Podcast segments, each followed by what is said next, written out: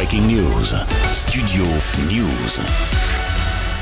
Bernard Laporte, de nouveau ébranlé, le président de la Fédération française de rugby a été placé en garde à vue mardi pour blanchiment de fraude fiscale aggravée. Deux autres personnes ont également été placées en garde à vue. Cette investigation avait été ouverte en août 2020 et confiée au parquet national financier. Les avocats du dirigeant ont dénoncé un acharnement.